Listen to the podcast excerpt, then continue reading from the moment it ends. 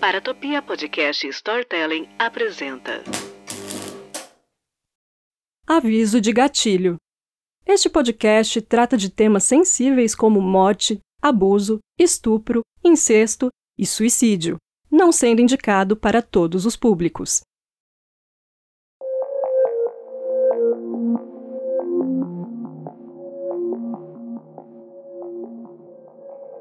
Olá, eu sou a Jay Carrillo, física que trabalha com ficção científica, e nas horas vagas eu sou uma assassina em série não praticante. Estamos de volta para a segunda temporada do Criminologia. Caso você não tenha ouvido a primeira, não tem nenhum problema, porque os episódios tratam de histórias diferentes. O Criminologia é um programa voltado para casos reais, o famoso gênero de true crime. Nesses episódios, eu vou abordar o tema de aniquiladores de família. Meio pesado, né? Mas você sabe o que define um aniquilador de família? É um dos tipos mais comuns de assassinatos em massa. Geralmente, é um homem mais velho da casa que está deprimido, paranoico, embriagado ou uma combinação de tudo isso aí. Ele mata cada membro da família que está presente, às vezes incluindo até os animais de estimação, podendo cometer suicídio após o crime ou pode forçar a polícia a matá-lo. Dentre os vários assuntos de crimes reais, Casais de serial killers e aniquiladores de família são os temas que mais me deixam fascinada e intrigada. E hoje vamos falar do caso da família Camargo, que aconteceu aqui no Brasil e provavelmente muito pertinho de você.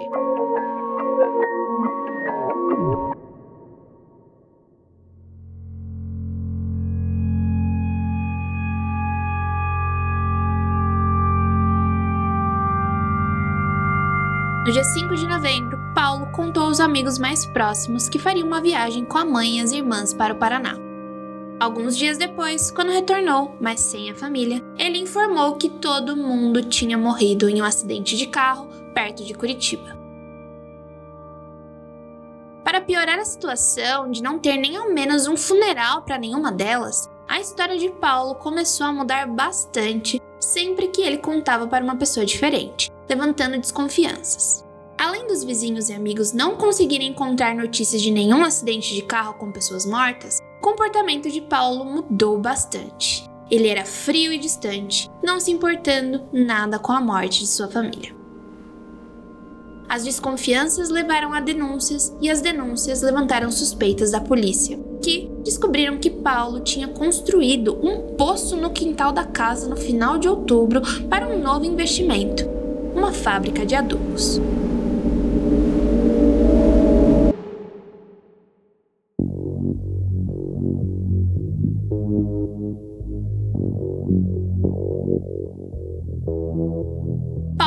De Camargo, de 26 anos, era recém-formado em Química pela Universidade de São Paulo, a USP, se tornando logo em seguida um professor assistente pesquisador pela mesma instituição. Ele era de família de classe média, sabia tocar piano e falava inglês e francês.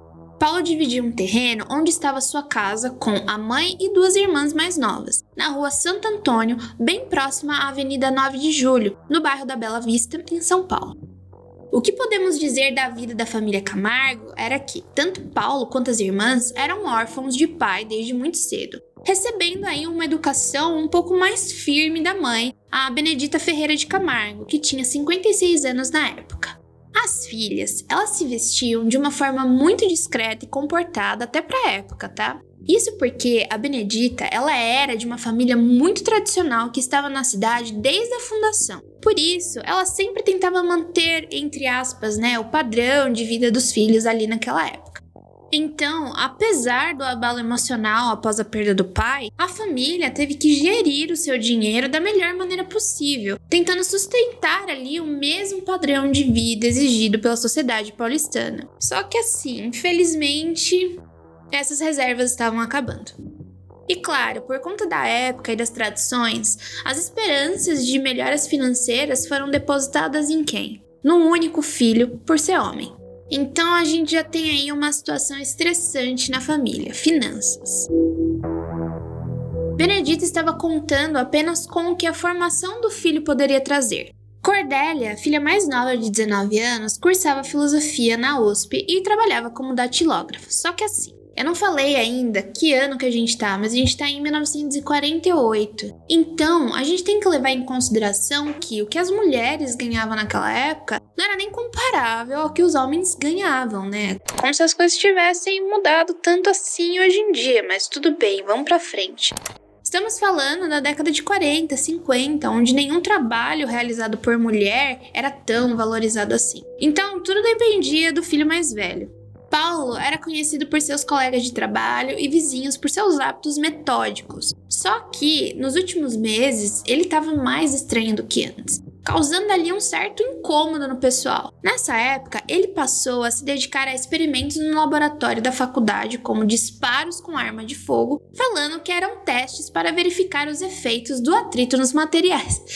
Deixa eu calcular aqui, é... será que a, a terceira lei de Newton realmente funciona? A lei da ação e reação? Se eu atirar essa bala, será que vai perfurar mesmo algum lugar? chamando aí a atenção dos seus alunos e de todo mundo da faculdade a ponto dele ser advertido na ocasião pelos reitores do lugar. Mas a estranheza não para por aí. Ele ainda fazia perguntas esquisitas para o professor do departamento, o Dr. Hoffman, sobre quais eram os melhores agentes químicos para dissolver cadáveres. Ai, de novo, todas as bandeirinhas vermelhas se levantando, entendeu? Muito perigo aí sendo anunciado. Se não está ruim, eu acho que já tá virando uma coisa recorrente nesses episódios. Se não está ruim, estou aqui para te mostrar que pode piorar. E nesse caso, piorou de novo, cara. As coisas ali começam a ir literalmente Glória Maria, só ladeira abaixo, porque o Paulo revelou que ele estava apaixonado por uma mulher chamada Isaltina dos Amaros, de 23 anos, que, além de balconista, também trabalhava como assistente de enfermagem. Então, mais ou menos, ela trabalhava no período do dia para ter uma renda e estudava à noite. Só que, até aí, nenhum problema ao meu ver, certo? O maior problema ainda não era esse, e sim que existiam rumores de que ela não era mais virgem. De novo, vale lembrar da época em que nós estamos falando aqui, uma época onde essas coisas eram sim hipervalorizadas, ainda mais na elite paulistana. Para piorar mais ainda as coisas, de novo, falando agora no quesito financeiro, Paulo tinha que pagar o tratamento de uma das suas irmãs que tinha acabado de ser diagnosticada com esquizofrenia.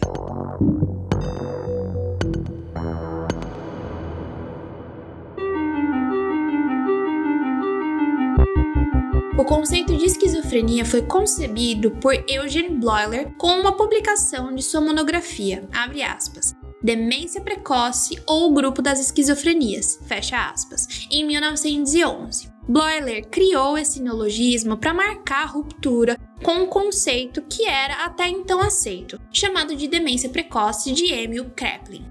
De novo, esse, esse, esse pessoal, esses cientistas, eles não falam as mesmas línguas que eu falo, que é o inglês e o português brasileiro. Então eu já peço desculpas, porque provavelmente esse último eu errei feio o nome. Então, desculpa. O termo demência precoce indicava a deterioração mental em pessoas jovens, ou seja, as recém-entradas na vida adulta. Esse conceito foi questionado por Bloller porque descobriram e estudaram casos de que a deterioração não aparecia apenas precocemente, mas também em idades mais avançadas. Então, era sim necessária uma alteração no nome da doença. Com o nome esquizofrenia, de origem grega, através da junção do verbo esquizo, que significa separar, e pelo substantivo phren, que significa inteligência, Bloiler tentou mostrar que o sintoma principal da doença é a dissociação da psique ou do psique. Hum, fica aí o questionamento. Hum, acabei de descobrir que não é nenhum dos dois, é da psique.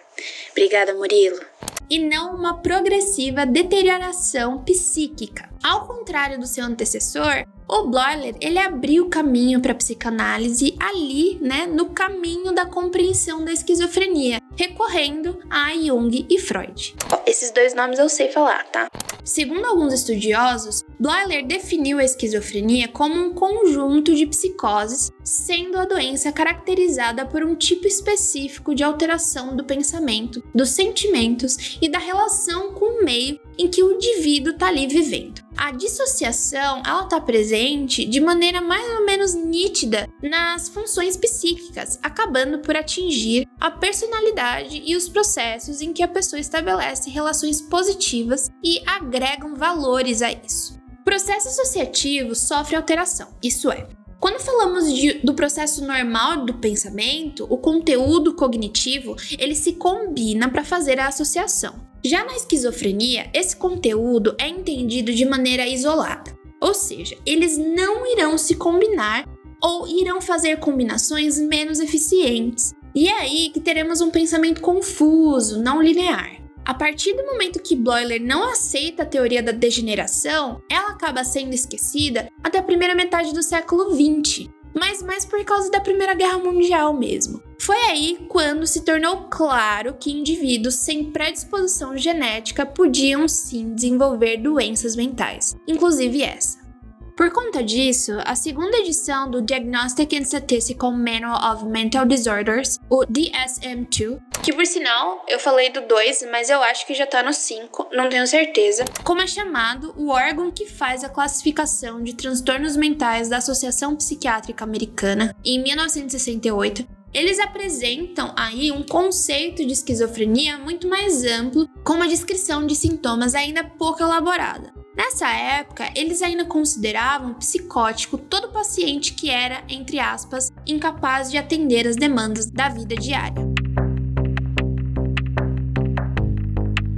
Um estudo colaborativo entre os Estados Unidos e o Reino Unido mostrou que os psiquiatras americanos diagnosticavam a esquizofrenia de forma muito mais ampla que os psiquiatras britânicos, incluindo no conceito casos de transtorno de personalidade e de humor. Mas claro, ao longo dos anos e de mais estudos, o conceito da esquizofrenia ela foi sendo adequada ao que entendemos hoje, que na verdade continua bem amplo, tá? Então o que podemos ver é que em mais ou menos 40, 50 anos, teve aí uma evolução no campo da psicopatologia, mudando completamente o modo como se via a psicose, principalmente a esquizofrenia que antes era uma doença degenerativa precoce e depois aí ganhou uma classificação mais robusta. Vale lembrar também que os estudos da psicanálise, como a elaboração mais delineada da concepção das psicoses por Lacan, por exemplo, contribuíram bastante para o entendimento dessas doenças. Até hoje, não sabemos ao certo a causa da esquizofrenia, mas a combinação de alguns fatores genéticos, cerebrais e ambientais afetam o aparecimento e a existência da doença.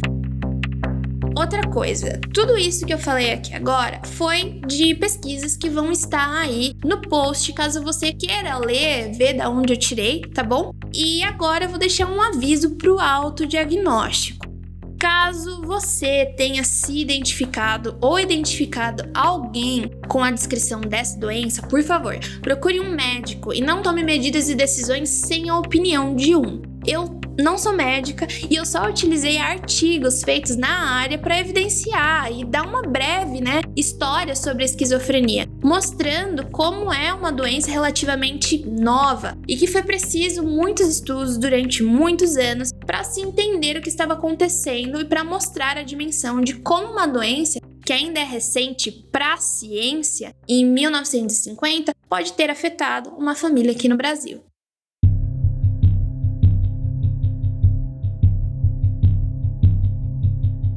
Temos aí incertezas, medo do novo, do desconhecido, que sempre existe e vai existir. Mas é claro que isso é mais um fator de estresse para todos os integrantes da família Camargo. Nesse mesmo período, no início de 1948, uma nova construção foi adicionada à casa. Paulo contratou dois pedreiros para cavar um poço de 5 metros nos fundos da casa e pediu para que fosse construído o mais rápido possível.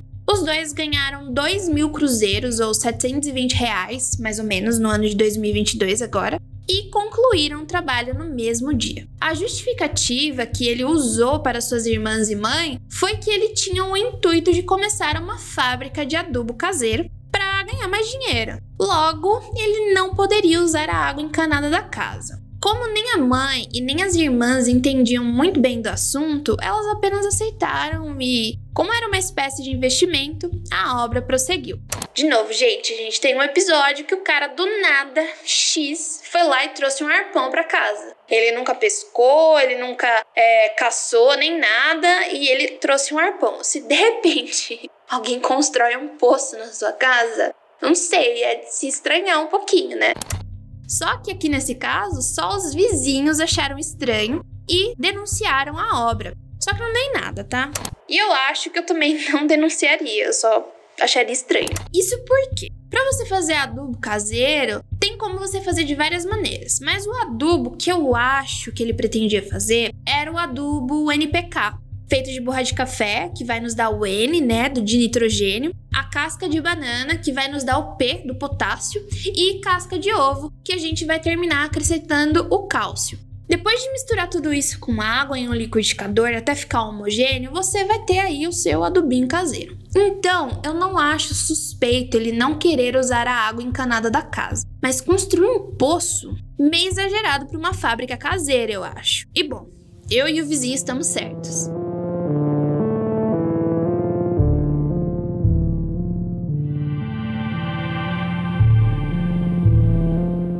Pressão das coisas acontecendo com Paulo aparentava ser cada vez maior, refletindo, claro, no seu comportamento. Muitos achavam que ele estava usando ópio, mas na realidade ele estava completamente cansado por causa da quantidade de coisas que ele precisava pagar, já que o dinheiro da herança estava quase esgotado. Para isso, ele dobrou seus turnos, deu aulas particulares e cobria os horários de outros amigos professores para conseguir ganhar mais. E eu posso atestar que isso pode dar problema sim. Não aconteceu comigo ainda, acho que tá quase acontecendo. Mas meu pai, ele trabalhava numa empresa que trabalhava com a metodologia siderúrgica, né? Muito conhecida, que foi privatizada bem na época que ele estava tentando conseguir subir de cargo. Antes dessa transição, a fábrica ela teve muitos problemas com funcionários cobrindo cargos que não eram seus, e o pior, sem receber por isso. Lembro que eu era muito criancinha ainda, mas eu nunca via meu pai por conta das longas horas trabalhadas, né? No final das contas, ele teve que entrar com um processo contra a fábrica e acabou se aposentando aos 35 anos de idade, logo quando privatizaram o lugar. E foi mais ou menos nessa confusão que o Paulo começou a namorar a Isaltina. E mesmo com a sua família rejeitando o relacionamento, os dois se encontravam às escondidas, né? Olha, eu acho que a gente tem estressores o suficientes aqui, não é? E o que eu quero dizer é que, com toda certeza, a gente passa por situações difíceis que a gente não sabe como resolver a parada no momento. E invariavelmente, algumas pessoas elas só irão também dificultar a situação, né? Mas nada disso justifica o que Paulo fez a seguir.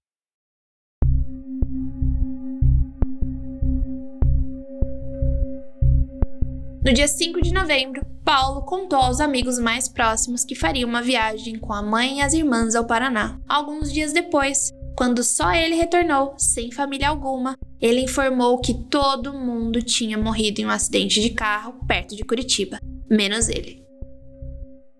Para piorar toda a situação de não ter nem ao menos um funeral para ninguém, a história do Paulo começou a variar e variar muito. E obviamente a desconfiança ali vai crescer, né? Além dos vizinhos e amigos não conseguirem encontrar nenhuma notícia do que tinha acontecido de fato, o comportamento do Paulo começou a mudar bastante. E ele foi se tornando frio, distante, como que se não importando com a morte da família.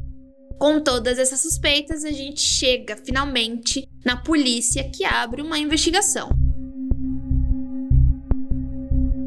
Descobriram que Paulo tinha construído um poço no quintal. Um poço. Gente, é, chega a ser surreal.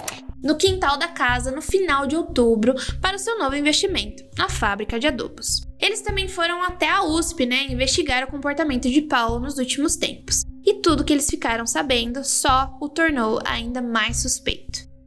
No dia 23 de novembro, os policiais foram até a casa de Paulo para revistar o local e interrogá-lo sobre o poço e a morte repentina e sem corpos da sua família. Acompanhado pelos investigadores, o Paulo ele mostrou o poço do qual não tinha nenhuma irregularidade. Não haver irregularidades não quer dizer que eles não tenham achado o local estranho, né? E principalmente tinha um cheiro horrível ali.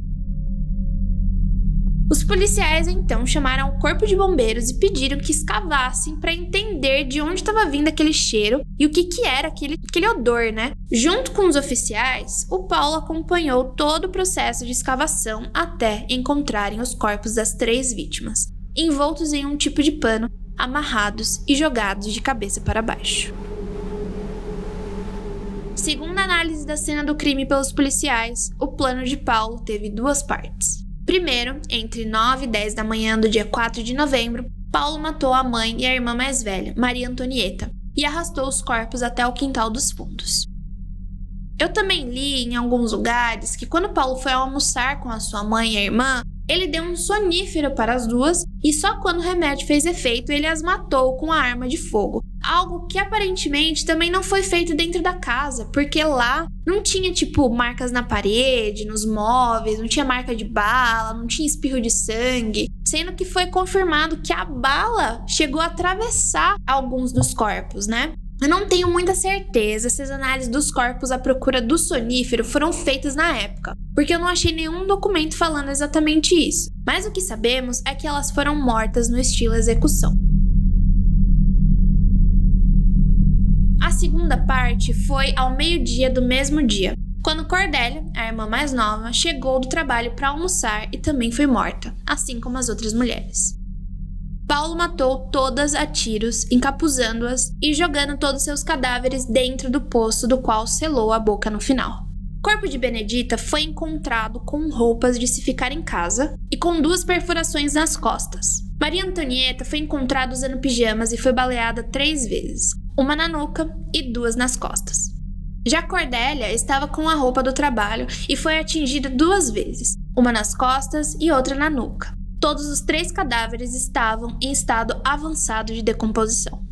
Enquanto os policiais escavavam e retiravam os corpos do poço, Paulo disse que precisava ir ao banheiro e, mesmo com as portas externas da casa vigiadas por policiais, ele ainda tinha acesso ao interior da casa onde pegou a mesma arma usada nas vítimas e utilizou em si mesmo.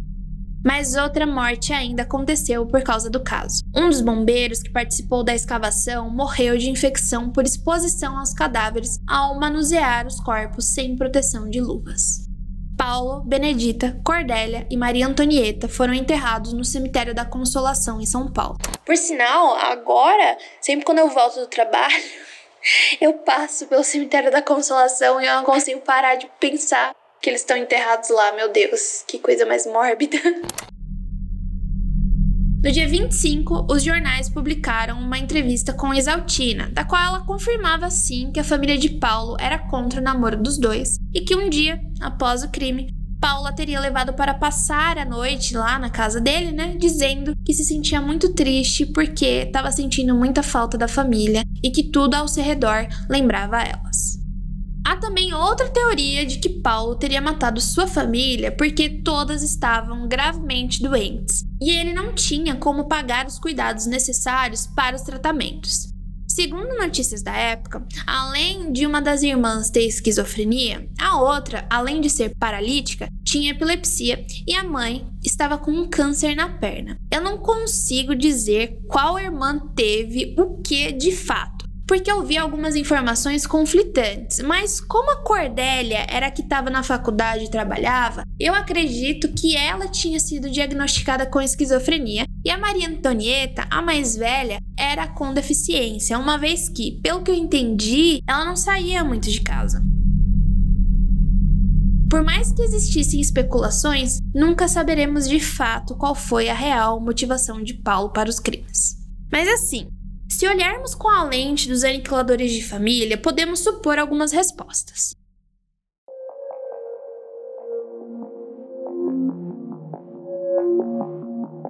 Aqui a gente tem um caso que eu não toquei propositalmente na primeira temporada. Pessoas mais novas que matam sua família e não os pais, os mais velhos de meia idade ou quase atingindo aí essa marca.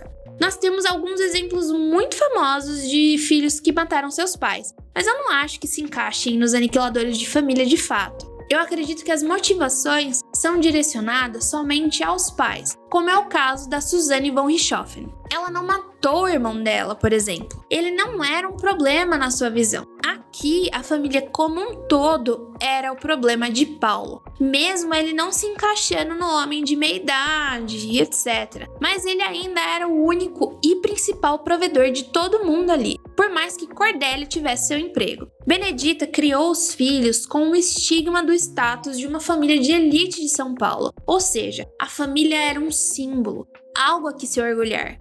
Mas as dificuldades financeiras fizeram esse status aí entrar em colapso e Paulo viu que não estava conseguindo manter isso. Ele não estava conseguindo manter as aparências financeiras. Para adicionar mais tensão, a família da qual ele basicamente sentia que estava levando nas costas o desapontou no momento em que foram contra o seu novo relacionamento. Eu acredito que essa decisão que ele tomou foi um jeito de punir a família por não viver de acordo com seus ideais de vida familiar, e acredito mais ainda que esse ato de punição foi uma forma de se vingar da mãe, que além de exigir boas condições financeiras para todo mundo, era contra suas decisões. Mas Além de eu achar isso, é uma suposição minha, né? Lendo os artigos sobre aniquiladores de família e aqui durante toda essa primeira e segunda temporada, acreditem se quiser. A história ela não acaba aqui.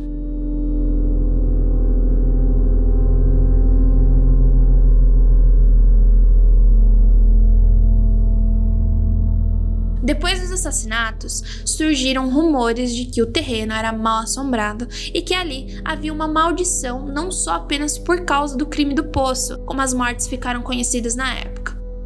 A casa foi demolida no início dos anos 50 com outras construções ao redor.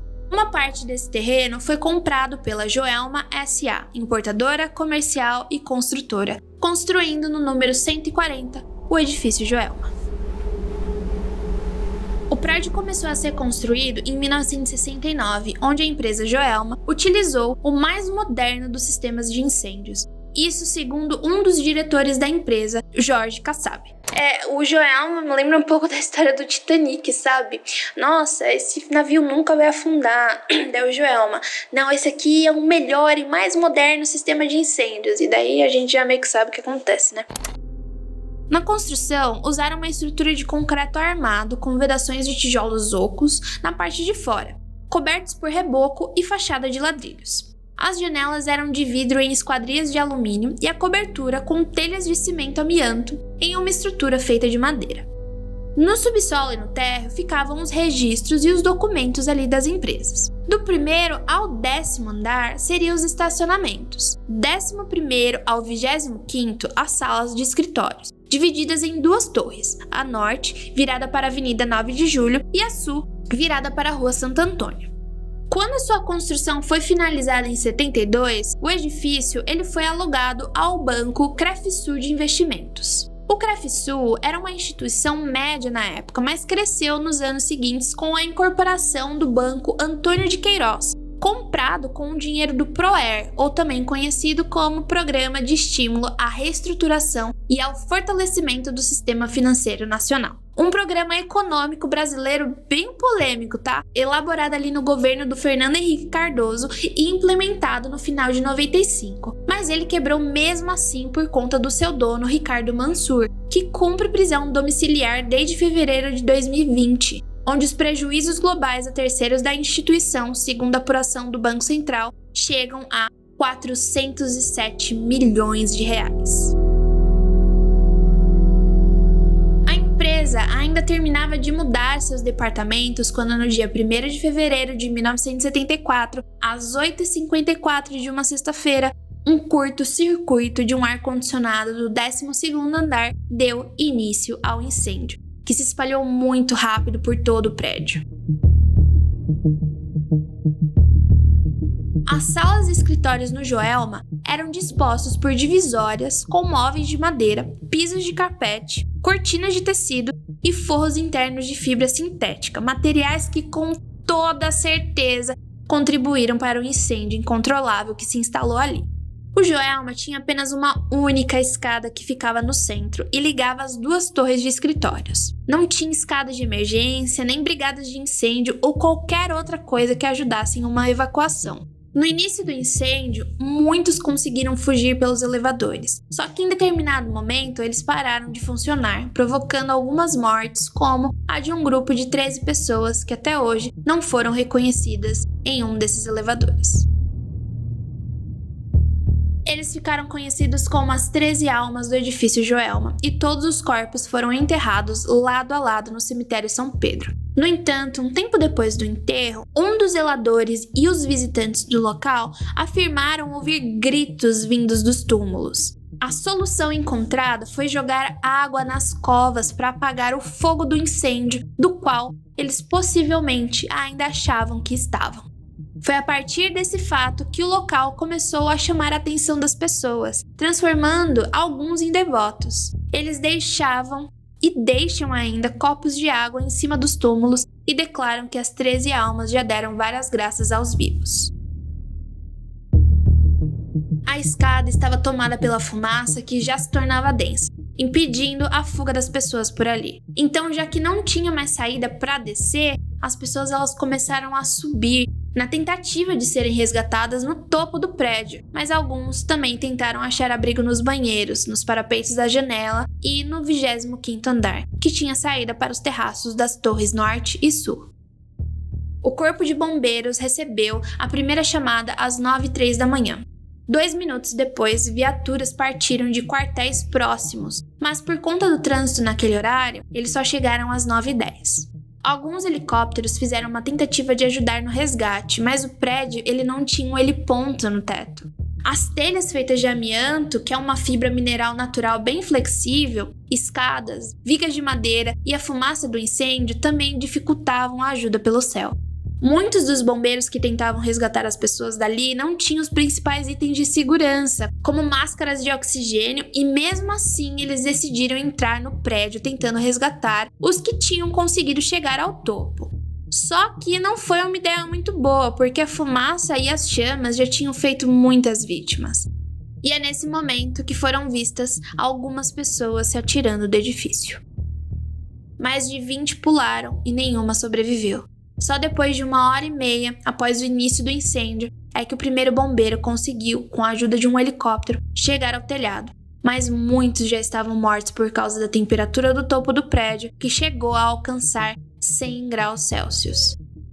A maioria dos que estavam ali conseguiu se salvar porque estavam debaixo de uma telha de amianto e somente as pessoas do telhado da torre norte foram resgatadas com vida. Por volta das 10h30, o fogo já havia devorado quase todo o material inflamável do prédio. O incêndio somente foi extinguido com a ajuda de 12 autobombas, 3 autoescadas, duas plataformas elevatórias e a ajuda de dezenas de veículos de resgate. Dos aproximadamente 756 ocupantes do edifício, 191 morreram e mais de 300 ficaram feridos. A grande maioria das vítimas eram funcionários do Banco Crefisul.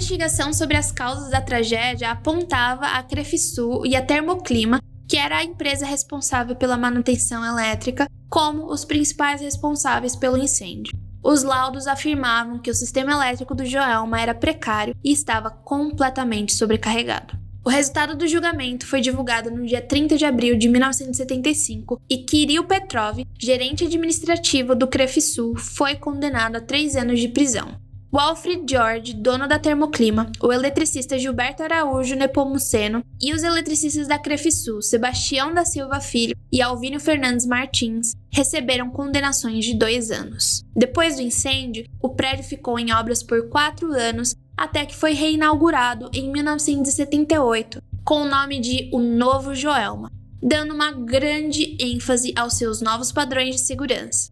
Em 2000, ele foi renomeado como Edifício Praça da Bandeira. Além do evento das 13 almas, funcionários que já trabalharam no edifício disseram que viram aparições de espíritos, gritos e vozes e situações bem estranhas, como faróis de carros vazios acenderem e apagarem nos estacionamentos. Ou seja, o local estava ganhando a fama de amaldiçoado, uma vez que era a segunda tragédia ali.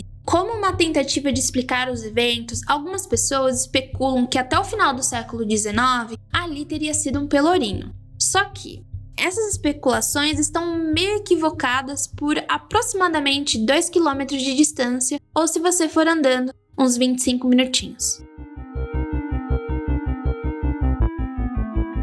Realmente, o passado de São Paulo carrega sim a história de um pelourinho e de uma forca, só que nos territórios da Sé e Liberdade, onde eram realizados o que chamavam de castigos corporais. Porque eu mesma eu chamo de tortura, entendeu? Que eram previstos no Código Criminal do Império em 1830 e na Lei da Morte em 1835 fazendo literalmente da região central de São Paulo um lugar onde foi derramado muito sangue preto. O cadafalso da forca, que antes ficava perto do rio Tamanduateí, foi transferido no século XVIII para o alto de uma colina ao sul da Sé, chamado de Morro da Forca. Em 1950, foi renomeado para a Praça da Liberdade, o local que hoje conhecemos como Praça Liberdade Japão. Caso você queira visitar essa parte da nossa história, a Igreja Santa Cruz das Almas dos Enforcados e sua Capela das Velas ainda tem a memória dos enforcamentos que aconteceram no local nos séculos 18 e 19. Mas quando passamos para o bairro da Bela Vista, onde o terreno está localizado, ali do Joelma e do Crime do Poço, a gente tem uma história um pouquinho diferente. Os primeiros registros do bairro aconteceram ali mais ou menos em 1559, e segundo historiadores, existia uma grande fazenda no local chamada de Sítio do Capão, mas que mais tarde passou a ser conhecida como a Chácara das Jabuticabeiras, por conta da grande quantidade dessas árvores ali. Centenas de anos depois, já na segunda metade do século XVIII, o local ele passou a ser conhecido como Campos do Bexiga, onde tinha uma grande quantidade de fazendas pertencentes a Antônio José Leite Braga, o Bexiga, que passou a ser chamado dessa forma porque ele teve varíola ou também é chamada bexiga. Em 1978, o imperador Dom Pedro II resolveu lotear as terras da região, e como os preços eram mais baixos, muitos imigrantes italianos que não se interessaram em trabalhar colhendo café no interior do estado de São Paulo acabaram por fazer do local sua moradia. Por mais que tivéssemos imigrantes italianos ali, as terras da região abrigaram pessoas escravizadas, tornando-se pessoas libertas e contribuindo para a formação do bairro.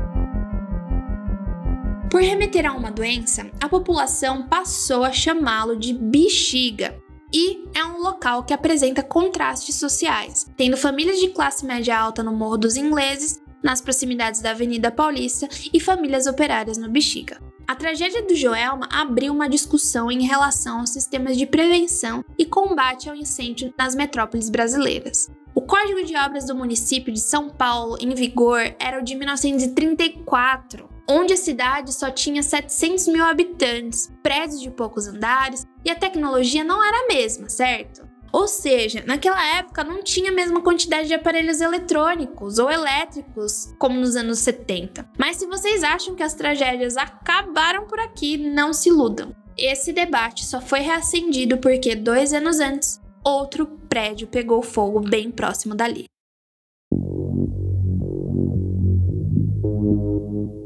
A 16 minutos de distância dessa região da Bela Vista, o edifício Andraus é um prédio comercial localizado no bairro da República, na esquina da Avenida São João com a Rua Pedro Américo. Possuindo 115 metros de altura e 32 andares, a sua construção começou em 1957 e foi finalizada em 62. Originalmente, o edifício iria se chamar Edifício 50, por ser o quinquagésimo a ser erguido pela construtora Organização Construtora Incorporadora Andraus, ou Ocean, mas acabou mudando de nome para homenagear o seu fundador. Ele tinha 31 andares e um subsolo, tudo projetado pelo arquiteto polonês Majer Botkowski. O fogo começou por volta das 4h20 na seção do crediário das casas Pirani, localizada no terceiro andar. A loja ocupava 5 dos 27 andares do prédio. Isso porque, naquela época, ela era uma rede varejista de eletrodomésticos que foi inaugurada ali pelos anos 50 sendo uma das lojas mais importantes de varejo do país e principalmente em São Paulo, porque a sede de lá era uma espécie de cartão postal para a empresa, porque ela era uma das primeiras lojas a terem escadas rolantes e, né, de poder tirar uma fotinha como recordação. O fogo começou com um curto-circuito em um dos cartazes de propaganda da loja. Em menos de 10 minutos, o fogo começou a se propagar pelos andares na parte de baixo e então os de cima. Mesmo com os bombeiros chegando em menos de uma hora do início do incêndio, em duas horas o fogo tomou conta de todo o prédio. Eles usaram lençóis úmidos para se proteger da fumaça, porque, assim como no Joelma, não havia máscaras suficientes. Figueiredo Ferraz, que era o prefeito de São Paulo na época, mobilizou ambulâncias de todas as secretarias da prefeitura, carros-pipas e o único helicóptero disponível que foi o primeiro a chegar ao heliponto do edifício para resgatar as vítimas às 5h15 da tarde. Segundo a Memória Globo, ele diz que 500 pessoas foram resgatadas pelo heliporto. O incêndio foi amplamente divulgado, sendo o primeiro a ser transmitido pela televisão. O comandante do Corpo de Bombeiros declarou, por volta das nove e meia da noite, que os trabalhos de rescaldos iam começar, uma vez que o trabalho deles não acaba quando o fogo é contido. Ainda é necessário apagar todos os focos remanescentes que possam reacender as chamas. Então, o rescaldo ele acaba sendo realizado em duas etapas. Uma focada em apagar todos os focos ativos e a outra em eliminar combustíveis dentro daquela área. Os bombeiros ainda não tinham o um número total de mortos, já que o resgate das pessoas que estavam no topo do edifício não tinha terminado. Durante o período de 7 horas do incêndio, toda a região em torno do Andraus ficou sem energia elétrica. De acordo com o IML, 16 pessoas morreram carbonizadas ou se atiraram pelas janelas, e outras 320 ficaram feridas. Nilson Casarini, gerente-geral das Casas Pirani, foi condenado a dois anos de prisão, com direito a sursis, que é um benefício dado em caso de pena, ou seja, após a sentença condenatória. Na verdade, é uma suspensão da execução da pena privativa de liberdade que não seja maior que dois anos. A empresa também passou por um processo judicial de indenização às vítimas e feridos e teve sua falência decretada logo depois. Por sinal, eu ouvi um episódio do Luz Acesa do Não Inviabilize, que é um spin-off dela, sabe, de casos insólitos, que se chama Edifício Andraus e que conta sobre um sobrevivente do edifício que recebeu todos os sinais sobrenaturais ou não para ele não ir ao trabalho naquele dia, e mesmo assim ele foi. O prédio foi reformado logo depois do incêndio, ganhando parapeitos entre um andar e outro, portas corta-fogo, iluminação de emergência, escadas externas e brigada de incêndio. A Secretaria de Habitação exigiu a revisão total da instalação elétrica dos andares, removendo as extensões irregulares e o aquecimento dos disjuntores, construindo também uma nova escada de emergência. Hoje, o edifício abriga repartições públicas. Eu realmente não tenho certeza se o local é amaldiçoado ou não, mas é de se pensar que tantas tragédias têm acontecido na mesma região. Mas aí eu vou deixar com vocês. Vocês conhecem outras histórias sobre a região que possam evidenciar que ela realmente é amaldiçoada?